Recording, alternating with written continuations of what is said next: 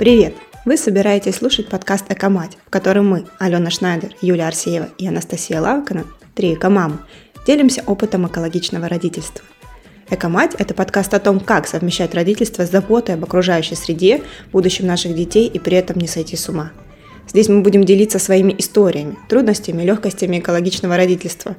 Мы признаемся в эко-грехах и расскажем об успехах – к нам будут заходить интересные гости, которые помогут разобраться в сложных вопросах, поддержат и вдохновят всех экомам и, надеемся, экопап.